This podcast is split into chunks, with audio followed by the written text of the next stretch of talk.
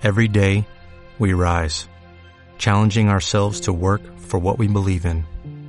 At U.S. Border Patrol, protecting our borders is more than a job, it's a calling. Agents answer the call, working together to keep our country and communities safe. If you are ready for a new mission, join U.S. Border Patrol and go beyond. Learn more at cbp.gov/careers. Salmo 132.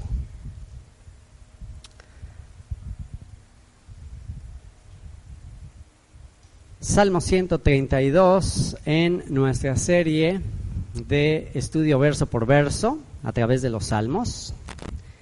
Y estamos en una serie de 15 salmos que comenzó en el Salmo 120 y estamos a punto de concluir esta serie de 15 salmos del Salmo 120 al Salmo 134. Hoy vamos a estudiar el Salmo 132 verso por verso y de qué hemos estado hablando en estos 15 salmos. 15 salmos, el número 15 que tiene que ver con iluminación, con ascenso, 15 generaciones desde Abraham hasta David y que dijimos que representa el número 15, número de Número de número de ascensión. Shir la Malot. Por eso estos salmos se llaman salmos de ascensión, salmos que se recitaban, que se cantaban durante el, el peregrinaje de Israel rumbo a las festividades en Jerusalén, tres festividades a las que todo israelita tenía que acudir a Jerusalén, la fiesta de la Pascua, la fiesta de Pentecostés y la fiesta que va a comenzar mañana, la fiesta de los tabernáculos. Así que muy, muy adecuado estudiar este salmo el día de hoy, que tiene mucho que ver con Jerusalén, tiene mucho que ver con, con la presencia de Dios, con que Dios establezca su presencia entre nosotros. Y vamos a titular a este Salmo 132, eh, Sukkot David. Sukkot David. Justamente como se llama esta congregación. Esta congregación se llama Sukkot David. Y bueno, pues ya hay tantos nombres que de repente a lo mejor quizás te confundes y dices, bueno, ¿cómo nos llamamos? Descubre la Biblia, comparte la Biblia, edifica mi casa, eh, eh, descubre la... ¿Cuál de todos los nombres? Bueno, así en resumen, un email, etcétera. todo, todo, todo todos los, uh, los medios didácticos que usamos, redes sociales, páginas web, etcétera, etcétera, etcétera, descubrir la Biblia, compartir la Biblia, eh, un email, eh, edifica mi casa, etcétera, etcétera. El fin último, ¿cuál es? Sukkot David, levantar el tabernáculo caído de David. Ese es el fin último. Por eso vamos a titular a este salmo Sukkot David, levantando el tabernáculo caído de David. Esa es la profecía para los últimos tiempos. Eso es lo que anunciaron los profetas, muy específicamente el profeta Amós, que dice que Israel sería zarandeado entre las naciones, la descendencia de Abraham sería zarandeada, dispersa entre las naciones, pero que en los posteriores tiempos él levantaría el tabernáculo caído de David para que todas las gentes, todas las naciones busquen al Señor. Y eso es lo que estamos haciendo, levantando el tabernáculo caído de David. Y tratando de cumplir, ese es nuestro anhelo. ¿Qué estamos tratando de hacer? Cumplir el sueño de un gran soñador, el rey David. ¿Cuál fue el sueño del rey David? El sueño más grande del rey David era proclamar al Dios de Israel, proclamar la revelación del Dios de Israel a todas las naciones. Ese fue su sueño. La razón por la que él se esforzó tanto conquistando, haciendo guerra con los gigantes y con todos los enemigos de Israel, todo su propósito era llevar al mundo a una era de paz, donde ya no hubieran más guerras causadas por todos estos gigantes, y él eh, y su dinastía se convirtieran en el medio para dar a conocer a todas las naciones al Dios de Abraham, Isaac y Jacob. Ese fue el sueño del rey David. Y bueno, pues todavía no se cumple plenamente porque todavía hay guerras, todavía hay injusticias, hay corrupción, todavía este mundo está bajo el maligno. Pero estamos esperando hasta que todos sus enemigos sean puestos por estrado de sus pies. Y hemos ido hablando acerca de los requisitos, de los escalones, de los peldaños para entrar a esa nueva Jerusalén, para entrar a ese reino. Y hablamos del paso número uno en el, en el Salmo 120. Paso número uno, ¿cuál fue? Cuida tu lengua la shon, la shonará. Cuida tu lengua, cuida lo que hablas. Ese es el primer peldaño, el primer escalón. Segundo escalón, Salmo 121, el león. El león, el Altísimo, alzaré mis ojos a los montes, ¿de dónde vendrá mi socorro? Mi socorro viene del Señor que hizo los cielos y la tierra. Eh, pon tu mirada en el Altísimo. Tercer paso, 122, Jerusalén. Si me olvidara de ti, Jerusalén. Pedid por la paz de Jerusalén, sean prosperados los que te aman. Y este Salmo 132 está muy conectado con el Salmo 122 porque también nos va a hablar acerca de Jerusalén. El cuarto paso, Salmo 123, ¿de qué nos habló? De humildad, de pobreza espiritual. Salmo 124, quinto paso, la palabra eh, total depravity, depravación total, la primera letra del acróstico tulip, que habla de la condición del hombre y de la gracia incondicional de parte de Dios. El sexto eh, paso, Yesharim, Yesharim, los rectos, mantenerse en el camino recto, no apartarse ni a diestra, ni a siniestra, ni a la derecha, ni a la izquierda. El séptimo paso, halom, sueño. Eh, la felicidad completa no vendrá. ¿Hasta cuándo? Hasta que el Señor haga volver la cautividad de Sión. Entonces nuestra boca se llenará de risa, nuestra lengua de alabanza, entonces dirán entre las naciones, grandes cosas ha hecho el Señor. Estaremos alegres, por fin estaremos alegres. Salmo 127, octavo paso, not my way, no a mi manera, sino a tu manera. Salmo 128, noveno paso, temor a Dios. Muy bien, Salmo 129, décimo paso, entrega tu juventud. Salmo 130, Onceavo paso, tikva, la esperanza. Y el Salmo 131, doceavo paso, como niños. Vuelve a ser como niños. Vuelve a ser como niño. Y hoy en el Salmo 132, Sukkot David, tu prioridad, tu más grande meta en la vida, nuestra más grande meta en la vida, levantar un reino de paz, un reino de educación, un reino de instrucción, donde la palabra de Dios salga desde Sión, desde Jerusalén, para toda la tierra. Y estamos haciendo un pequeño ensayo de esto, no desde, no desde Jerusalén, sino de Solferino. Estamos haciendo un ensayo de esto, transmitiendo a través de Facebook. ¿Quién iba, quién, quién iba a creer que aquí en el medio de la jungla íbamos a estar transmitiendo en vivo hacia todas las naciones? Y esto es un solo, un pequeño ensayo para aquel día cuando subamos a Jerusalén. Y vamos a comenzar ahí, en el versículo 1 del Salmo 132, y comienza diciendo, acuérdate, oh ya, acuérdate, oh el que será, el que es y el que fue, acuérdate, eterno, de David. Acuérdate de David. Esa es la petición. Señor, acuérdate de David, acuérdate de lo que le prometiste a David. Ese es el, el desenlace de la historia.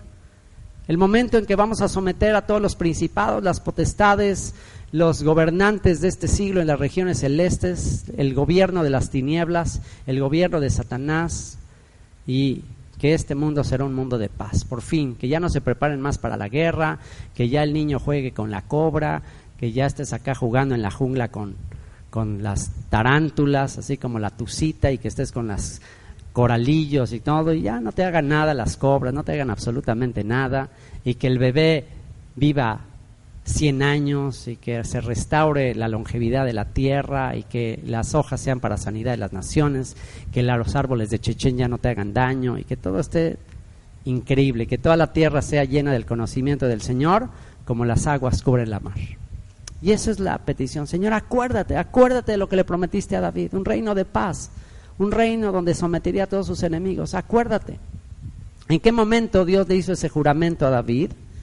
¿En qué momento? Cuando David se dio cuenta de que eso era lo más importante. De que no había otra cosa más importante que, que dedicar su vida, que la presencia de Dios estuviera en la tierra. David ya había eh, sometido a sus enemigos, ya había venido a una época de paz y estaba ya cómodamente en su casa, por fin ya no tenía que andar huyendo de cueva en cueva, de lugar en lugar, entre las montañas, huyendo de, del rey Saúl, por fin ya tenía paz, ya había edificado una gran casa de cedro, de madera de cedro, una casa muy lujosa, ya tenía ahí todas sus comodidades. Y dice que él estaba viendo todas las comodidades en las que vivía en su casa de cedro, cuando se acordó que el arca del pacto estaba dentro de una tienda de campaña, de un tabernáculo temporal, y ahí se le remordió la conciencia, dijo, ¿cómo es posible? ¿Hace cuánto tiempo que habían entrado a la tierra prometida? ¿Hace cuánto que los israelitas en tiempo de David habían entrado con Josué a la tierra prometida? ¿Hace cuánto tiempo? Alrededor de 400 años. Ya llevaban los israelitas alrededor de 400 años viviendo ya en sus casas, ya David tremendo palacio, ya la mayoría de los israelitas ya habían construido sus casas de piedra, ya permanentes, y de repente, ¡ay! ¿Y el arca del pacto? ¡ay! Hay una tienda de campaña. ¿Le suena familiar? ¿Le suena familiar?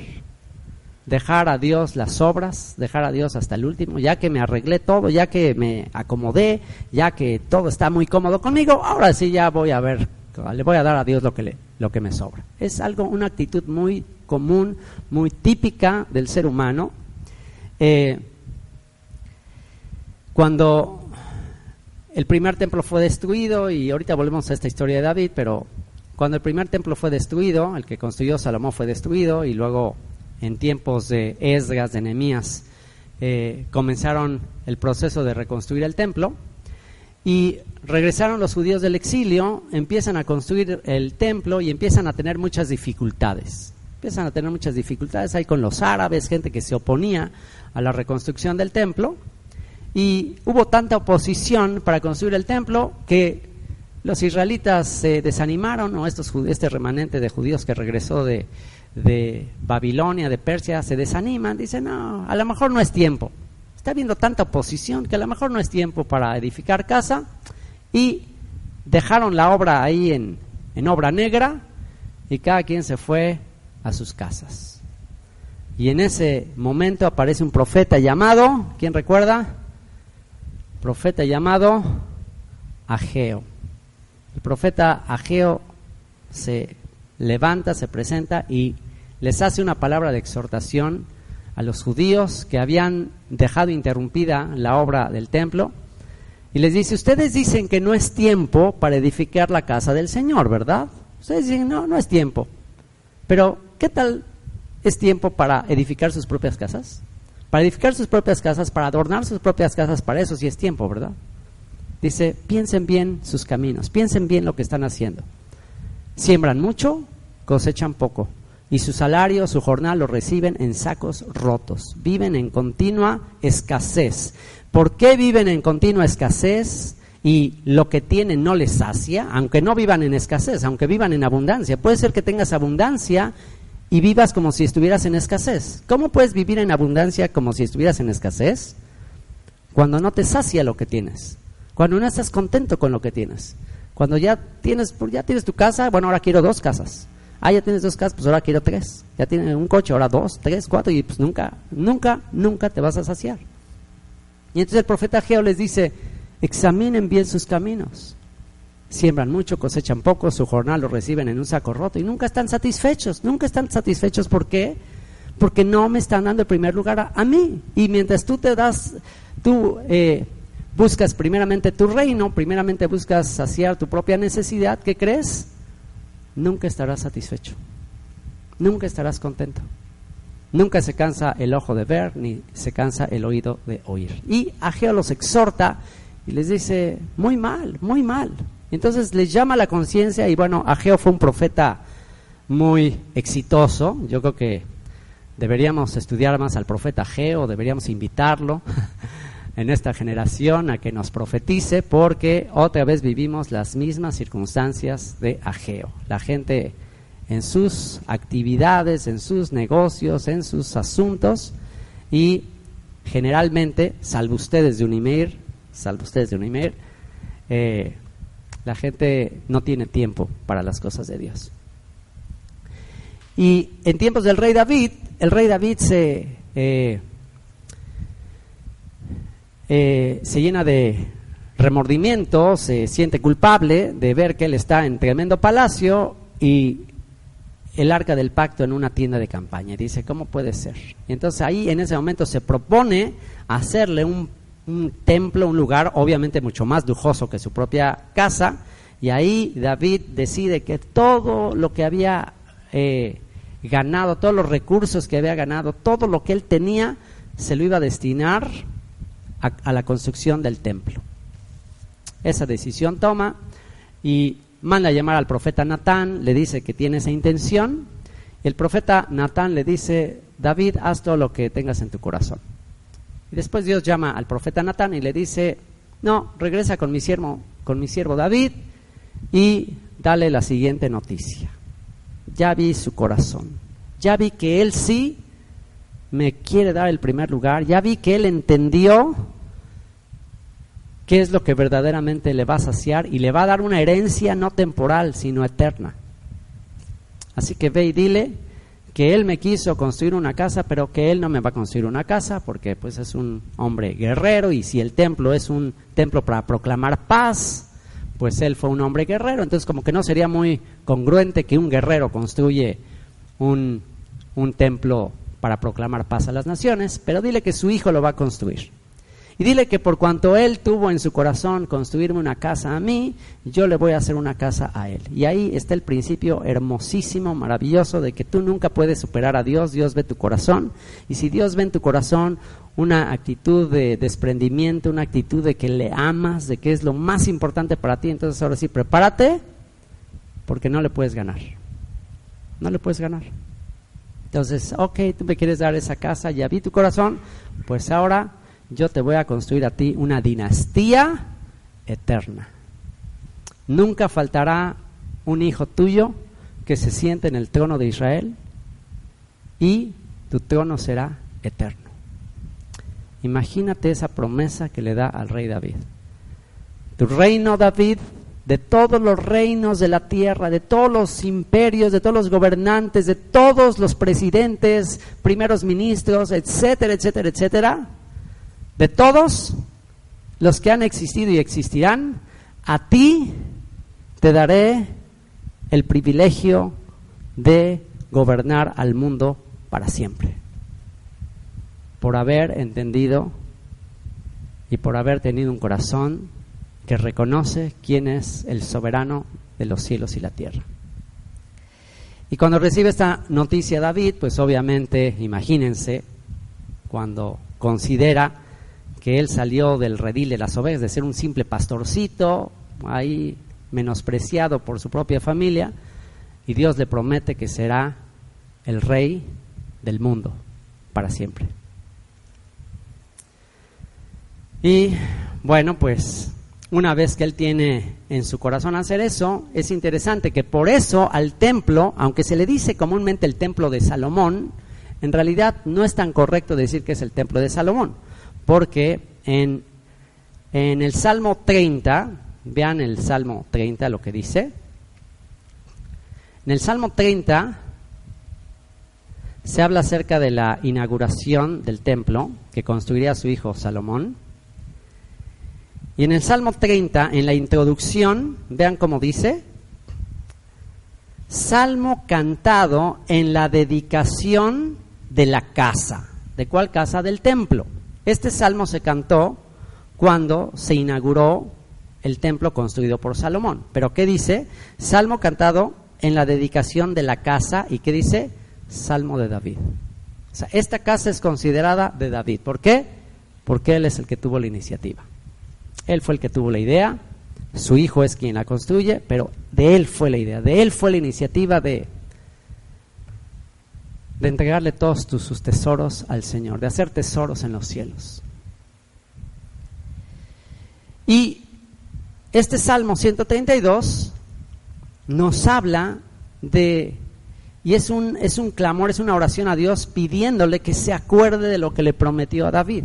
Dice, acuérdate, oh eterno, de David, y de toda su aflicción, de cómo juró al Eterno, al que será, al que es y al que fue, y prometió al fuerte de Jacob, no entraré en la morada de mi casa. Esto es lo que le prometió David. Fíjense a qué nivel llegó el rey David de prometerle a Dios que no entraría en la morada de su casa. Dice, ni subiré sobre el lecho de mi estrado.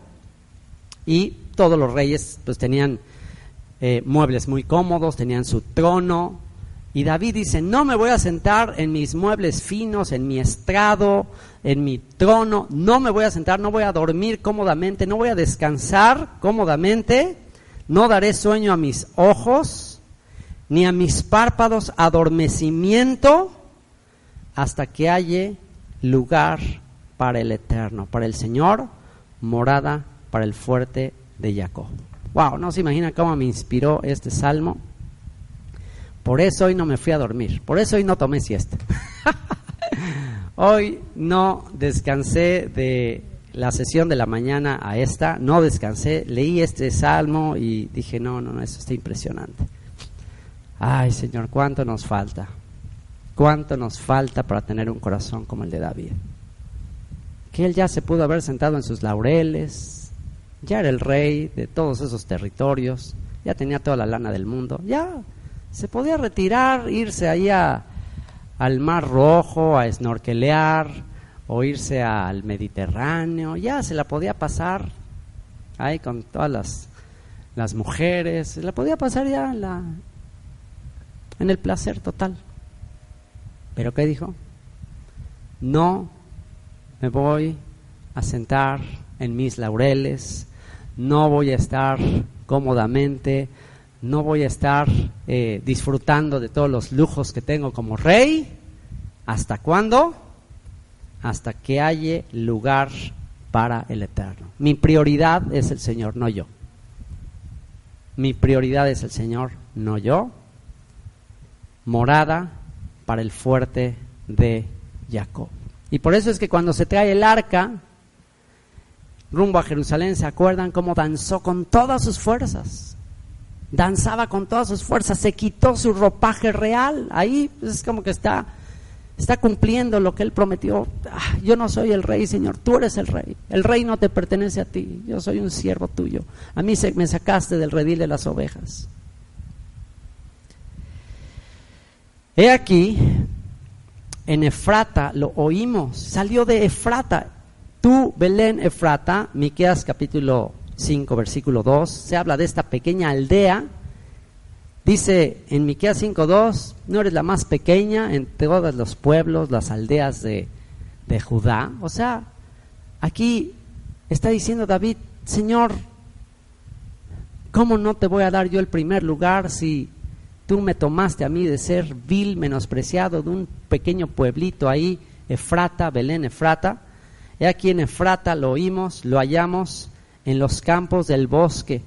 Entraremos en su tabernáculo, nos postraremos ante el estrado de sus pies. Aquel cuyo origen fue tan simple, tan humilde, tan sencillo, Efrata, Belén Efrata, y esto también es una palabra profética del hijo de David, que nacería en Belén y que se convertiría en el pastor de todo Israel para siempre. Y les digo, ¿por qué Dios hace un pacto con David. porque eh, en ese salmo se dice, acuérdate de ese pacto de David, acuérdate de la devoción de David que no buscó su propia comodidad, buscó primero el reino de Dios y su justicia, buscó primero y darle prioridad a Dios. A 400 años de que Israel había entrado a la tierra prometida, ya todos los israelitas estaban cómodamente en sus casas construidas de piedra. 400 años habían pasado y los israelitas ya tremendas casas y el arca del pacto, que es el trono de Dios, que representa el trono de Dios en una tienda de campaña. ¿Puedes creerlo? 400 años.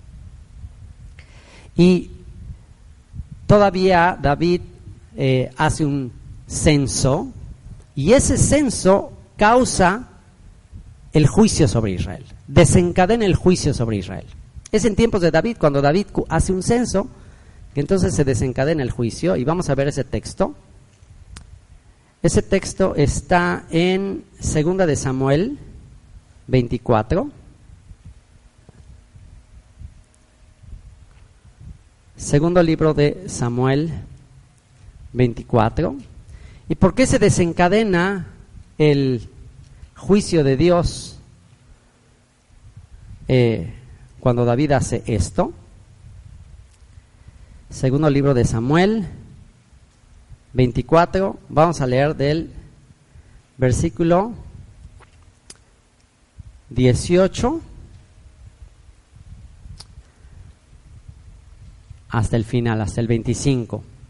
Segundo de Samuel 24, 18 al 25. Dice, y Gad vino a David aquel día y le dijo, sube y levanta un altar al Señor en la era de Araúna, Jebuseo. Subió David conforme al dicho de Gad, según había mandado el Señor. Y Araúna miró y vio al rey y a sus siervos que venían hacia él. Saliendo entonces Araúna se inclinó delante del rey rostro a tierra y Araúna dijo, ¿por qué viene mi señor el rey a su siervo? Y David respondió, para comprar de ti la era, una un campo ahí que iba a comprar David, a fin de edificar un altar al Señor para que cese la mortandad del pueblo, porque David había censado al pueblo. Entonces, ¿por qué Dios iba a castigar al pueblo?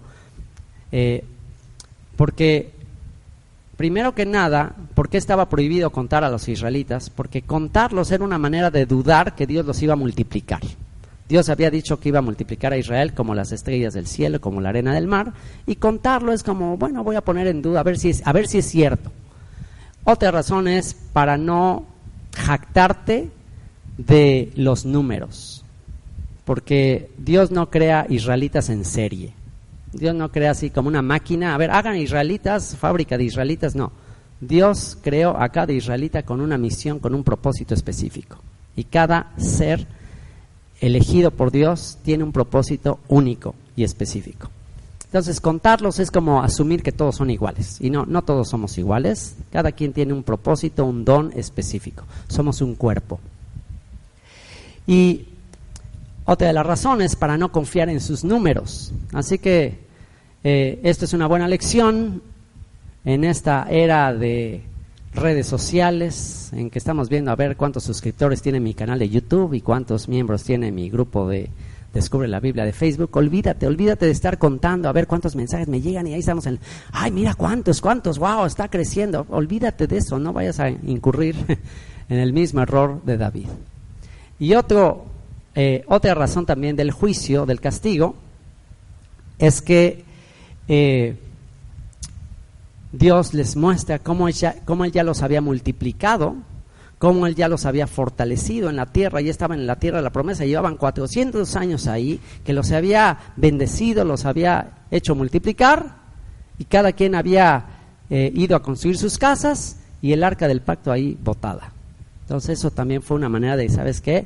Ya les tuve paciencia 400 años, los voy a castigar. Y bueno, pues aquí, en ese momento que David va a comprar el, va a comprar el, campo, el terreno donde va a edificar el, templo, y esto lo va a hacer como para parar la mortandad, como para decir, no, no, Señor, mira, no, no, ahora sí, ya, ya, ya, ya entendimos, voy a comprar esto, este, ya, perdónanos. Y entonces David dice que va a comprar ahí ese terreno y Arauna dijo a David, tome y ofrezca a mi señor el rey lo que bien le parece, lo que bien le pareciere. He aquí bueyes para el holocausto y los trillos y los yugos de los bueyes para leña.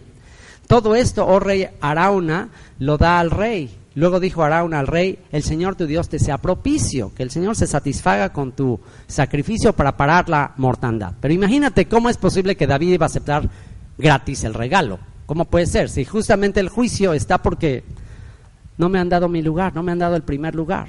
No se ha mostrado que verdaderamente me aman con todo su corazón, con todas sus fuerzas, con todos sus recursos, con todo su tiempo, y cómo que va a recibir algo gratis. Y el rey dijo a no, sino por precio te lo compraré, porque no ofreceré, y es el famoso, el famoso texto de David. Vamos a decirlo todos juntos, todos los que tengan un corazón como el de David, no ofreceré al Señor mi Dios holocaustos que no me cuesten nada.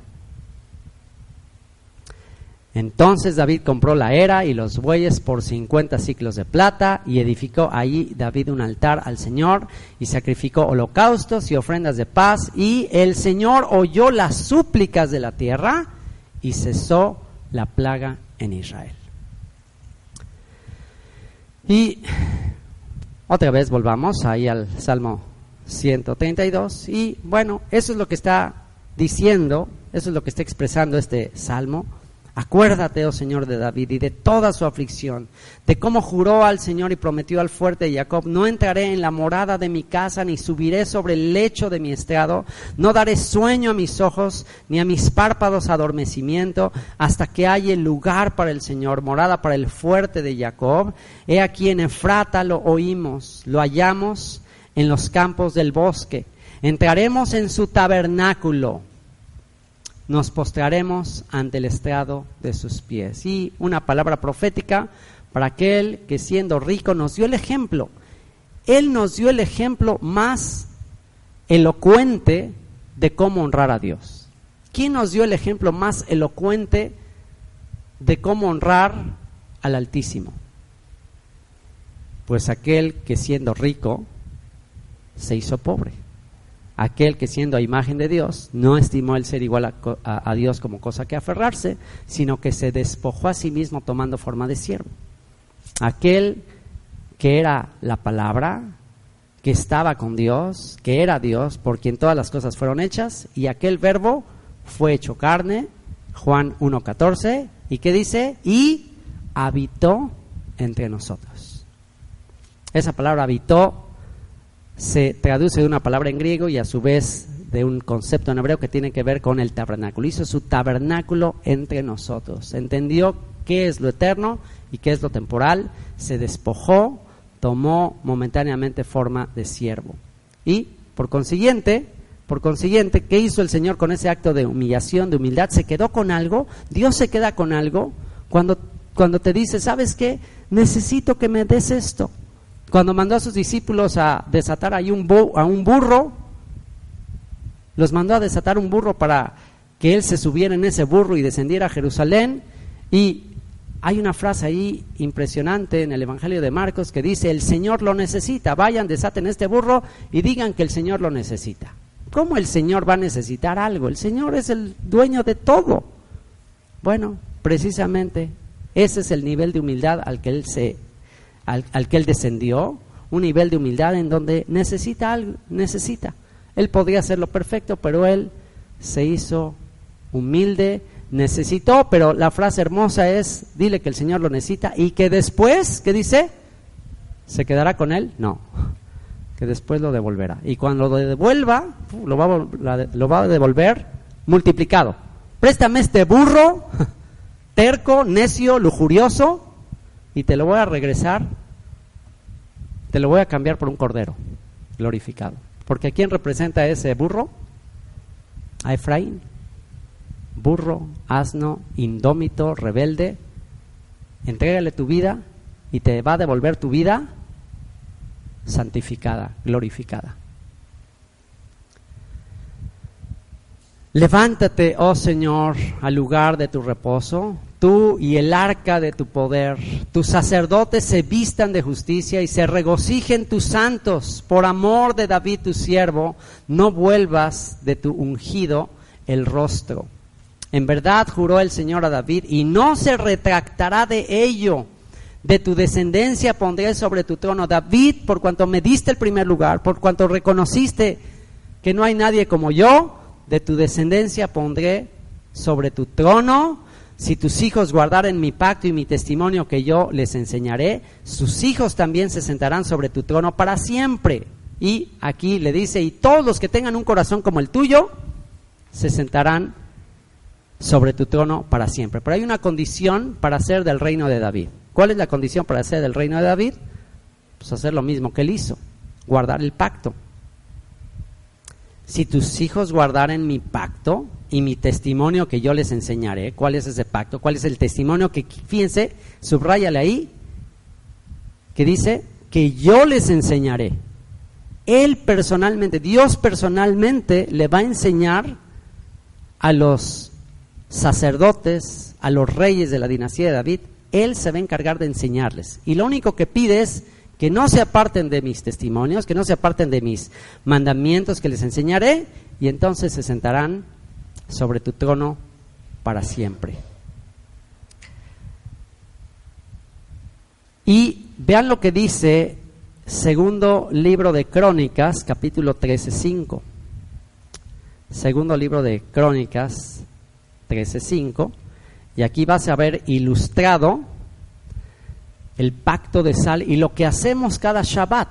Cada Shabbat cuando le ponemos sal al jalá, al pan, estamos recordando el pacto hecho con David, el pacto de reunir a las dos casas de Israel, los dos jalot, los dos panes representan las casas divididas que un día serán unidas y la sal representa el pacto irrevocable, irreversible que ya les he explicado cómo, cómo se hace, eh, que era esa ceremonia antigua donde se tomaba un poco de sal, cada uno tomaba un poco de sal y se llevaba a cabo un pacto de sal que ya era irrevocable, porque ya una vez que se comen de esos granos de sal ya no hay manera de devolverlos. Y vean lo que dice, segundo libro de Crónicas 13:5, dice, ¿no sabéis vosotros que Jehová y Jehová el que él será, el que es y el que fue Dios de Israel, dio el reino a David sobre Israel para siempre, a él y a sus hijos, ¿bajo qué? Bajo pacto de sal. Es un pacto de sal de parte de Dios.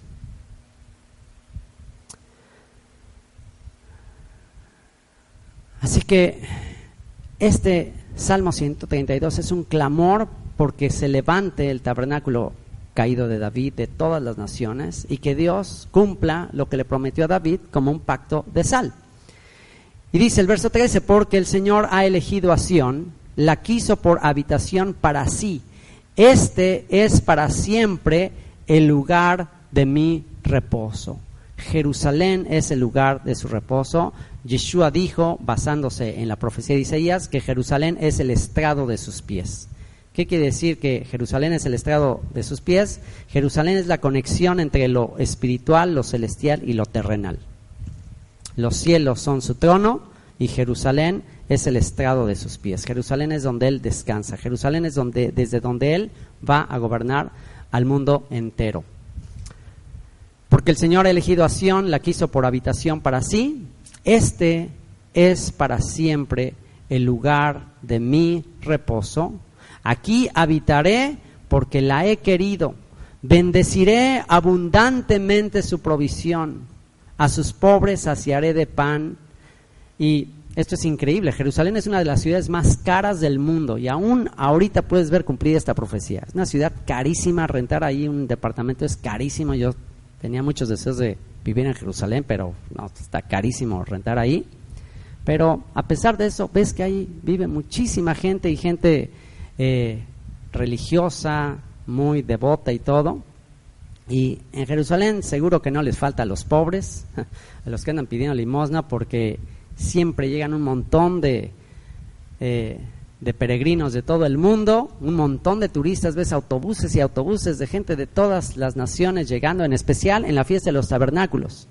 Ahora que es la fiesta de los tabernáculos, métanse a YouTube y chequen fiesta de los tabernáculos en Jerusalén. Hay una embajada en Jerusalén que se llama la Embajada Cristiana.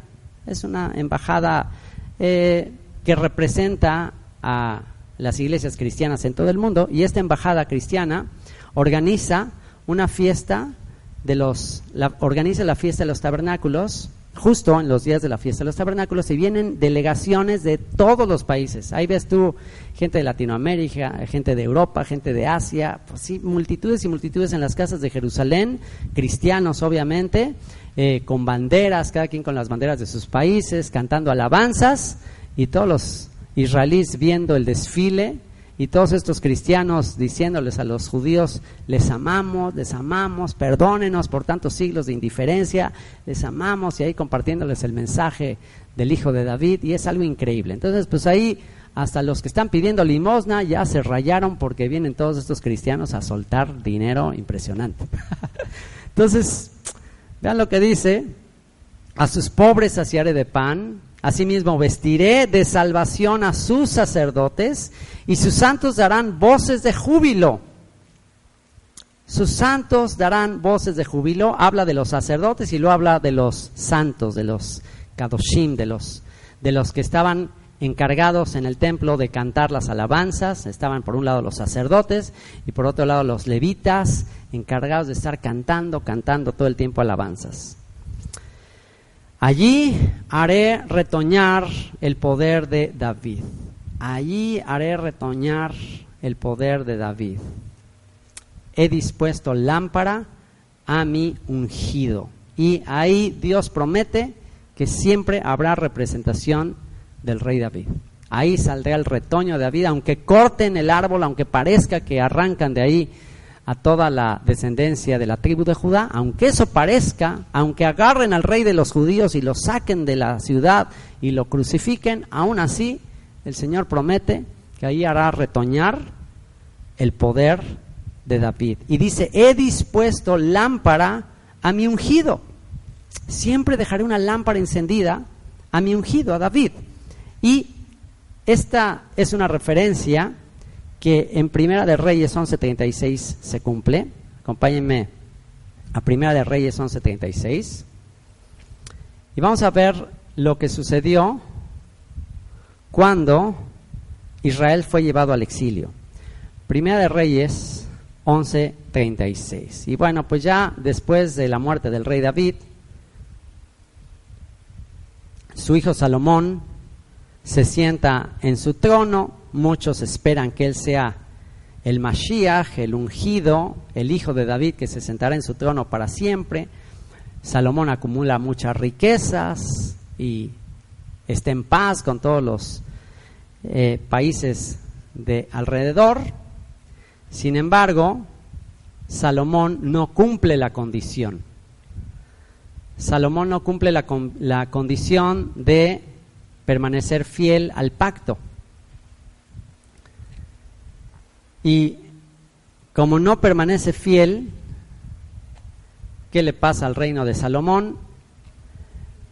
Es dividido, es dividido en dos y dice, vamos a leer Primera de Reyes,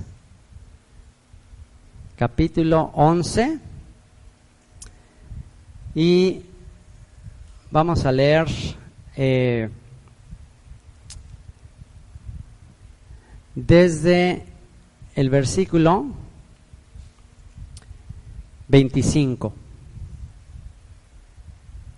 Desde el versículo 25. Primera Reyes 11, 25. Y dice, y fue adversario de Israel todos los días de Salomón. Okay, aquí ya hay problemas en el reinado de Salomón.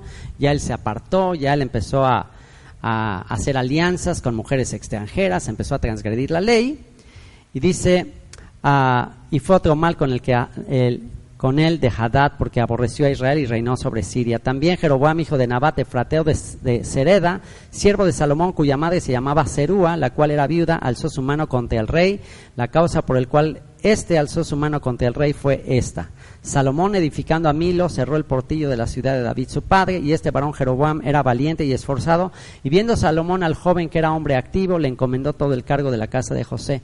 Aconteció pues en aquel tiempo que saliendo Jeroboam de Jerusalén, le encontró en el camino el profeta Ahías Silonita, y éste estaba cubierto con una, capa, con una capa nueva, y estaban ellos dos solos en el campo. Y tomando Ahías la capa nueva que tenía sobre sí, la rompió en doce pedazos. Tenía una capa nueva, que tenía un talit.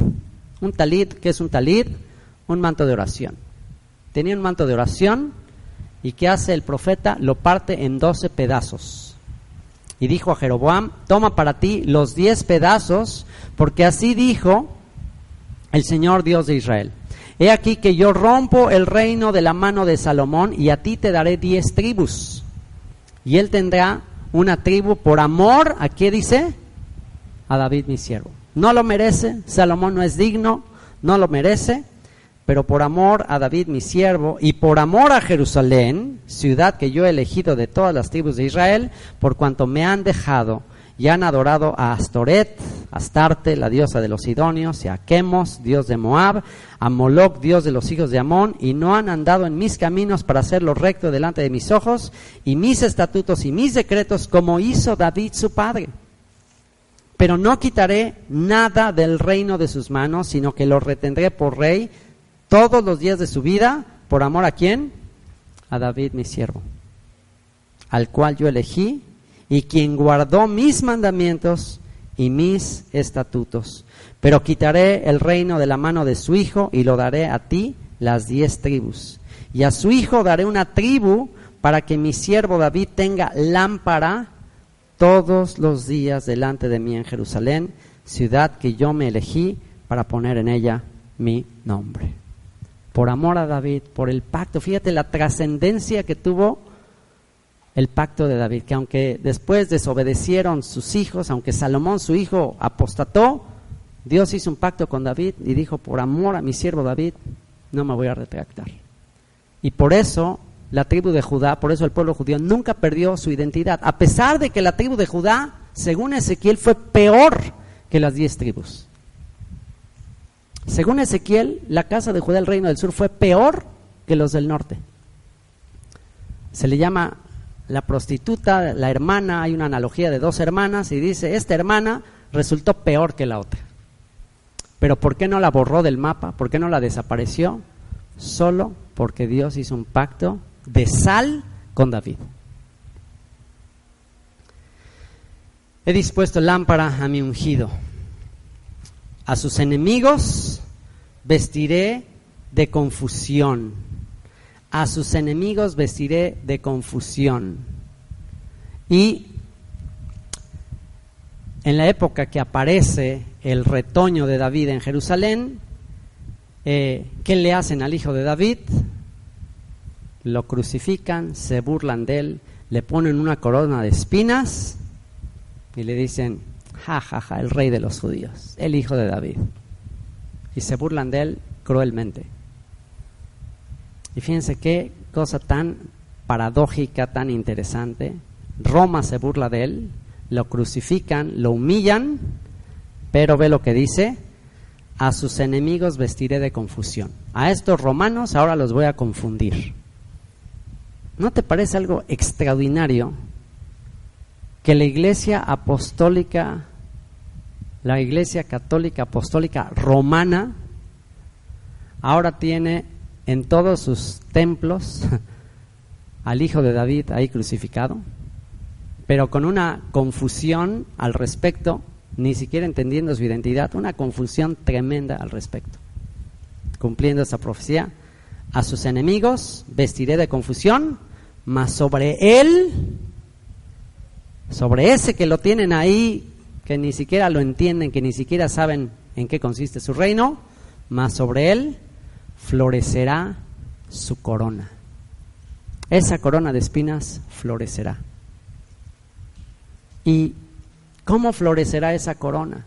¿Cómo tú y yo podemos levantar el tabernáculo caído de David, de todos esos imperios de todas esas naciones que gobernó Roma, ¿cómo tú y yo podemos levantar el tabernáculo caído de David? Fíjense qué cosa tan extraordinaria. Tú y yo venimos de ese contexto de confusión.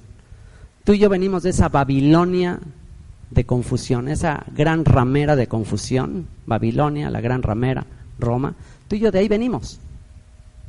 Y de esa confusión floreció la salvación.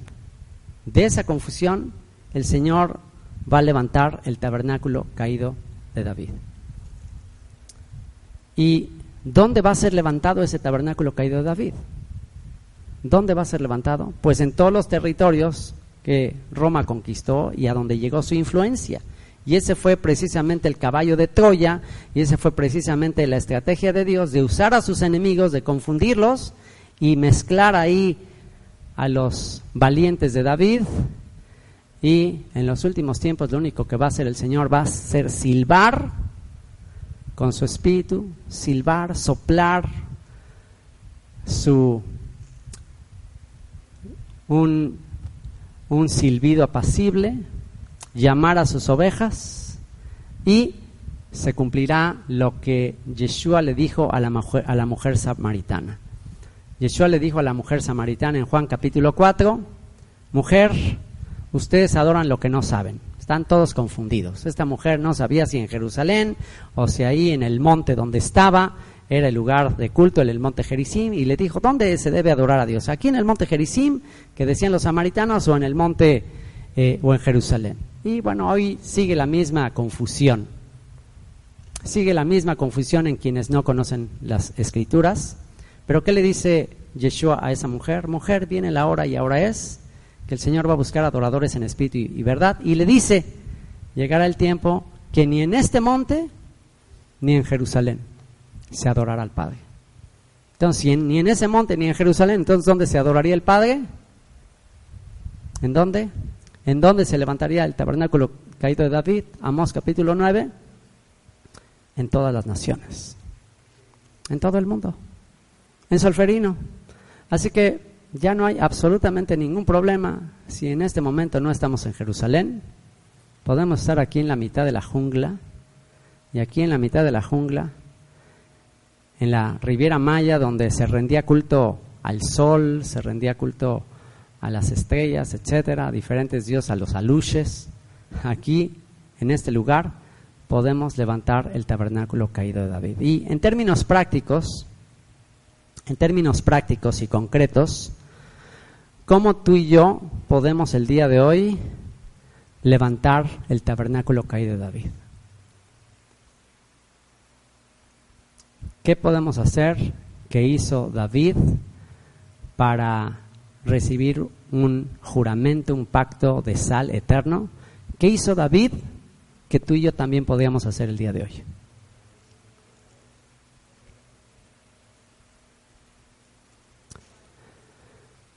Tú ya sabes la respuesta. No te la voy a dar yo, tú ya sabes.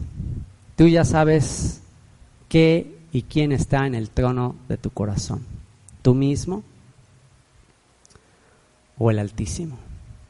Y si hoy te das cuenta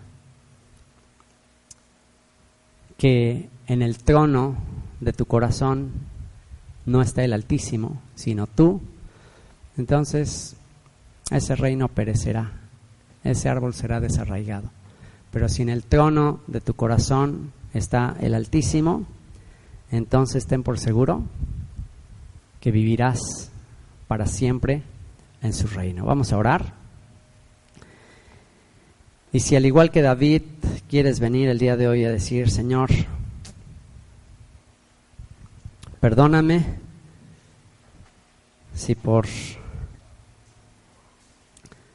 pues en este caso, cuenta cuántos años. Israel por 400 años no le había dado el primer lugar a Dios. Cuenta cuántas generaciones, desde tus padres, abuelos, bisabuelos, tatarabuelos,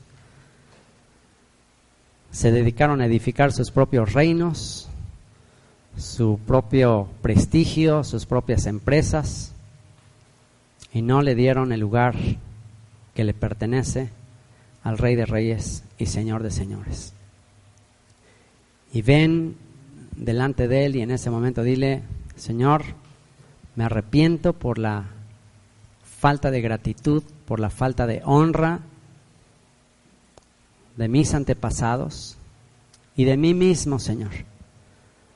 De, de haber pasado toda mi vida buscando solo mi comodidad, solo mi bienestar. Y Señor,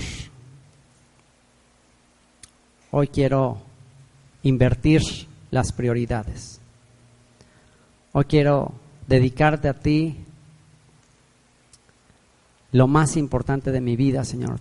Toda mi juventud, todo lo que hay en mí, toda mi fuerza, vigor, mis recursos, todo, Señor. Todo lo quiero entregar, todo lo quiero perder.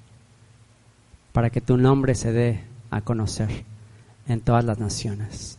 Como está escrito, el que quiera salvar su vida, el que busque su propio bienestar, lo perderá todo pero el, que, que esté dispuesto a perder su vida por causa tuya, la ganará. Señor, queremos ser incluidos entre los valientes de David. Señor, entender que estamos aquí de paso. Gracias por este mensaje, Señor. Gracias por prepararnos con este mensaje para estos próximos ocho días, vivir en tabernáculos temporales, en tiendas de campaña, que nos recuerda que nuestro paso por este mundo es temporal, Señor. Ayúdanos a enfocarnos en lo eterno, en tu trono, en tu reino, que tú seas el único que recibe nuestra gloria eterna, Señor. Y Señor, que tengamos una correcta perspectiva del mundo en el que vivimos. Te damos muchas gracias por prepararnos de esta manera. Y Señor, que dentro de ocho días que finalicemos la fiesta de los tabernáculos, nuestras prioridades, nuestras metas, nuestros sueños, nuestros anhelos sean los mismos que los del rey David. Que el rey David viva para siempre. Benishai, todos juntos. Benishai, Hai, Bekayam. Que el hijo de Isaí viva y permanezca para siempre. Bendito sea tu nombre, hijo de David Yeshua. Amén. Muchas gracias por haberte tomado el tiempo para escuchar esta grabación. Si quisieras escuchar más grabaciones como esta, visita nuestra página web donde tenemos comentarios de todos los capítulos de la Biblia www.descubrelabiblia.org. Te dejo con dos canciones. La primera la compuso mi hija hace algunos años. La letra expresa mi oración de que Yeshua, la estrella de la mañana, ilumine tu alma. Y la segunda la compuso un servidor después de descubrir y comprender el mensaje de la Biblia y ser iluminado por la luz de esa estrella resplandeciente de la mañana.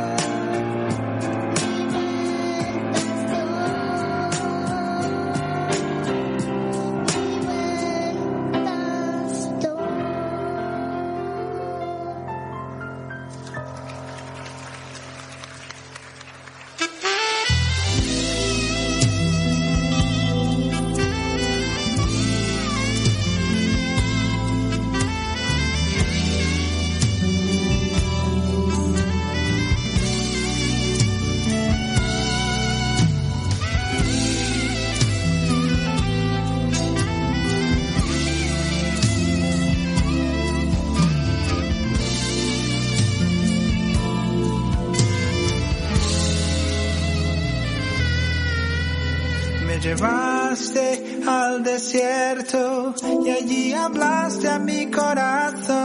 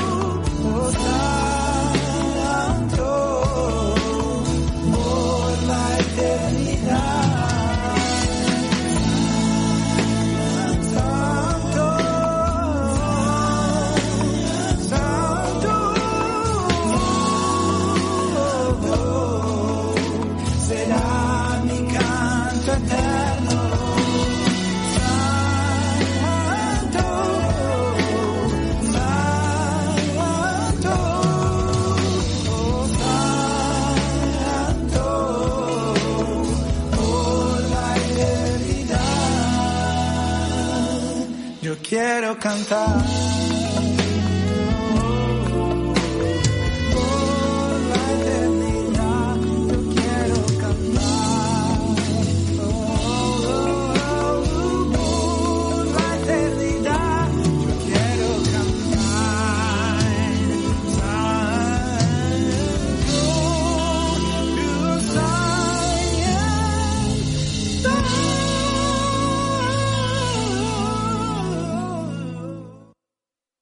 Nuevo cliente de Western Union, puedes disfrutar de una tarifa de envío de 0 dólares en tu primera transferencia internacional de dinero en línea. Envía dinero a los tuyos en casa de manera rápida, fácil y conveniente. Visita westernunion.com o descarga nuestra app hoy mismo y tu primera tarifa de envío corre por nuestra cuenta. Aplican ganancias por cambio de moneda. No disponible para tarjetas de crédito y envíos a Cuba. Servicios proporcionados por Western Union Financial Services Inc. NMLS 906983 o Western Union International Services LLS NMLS 906985.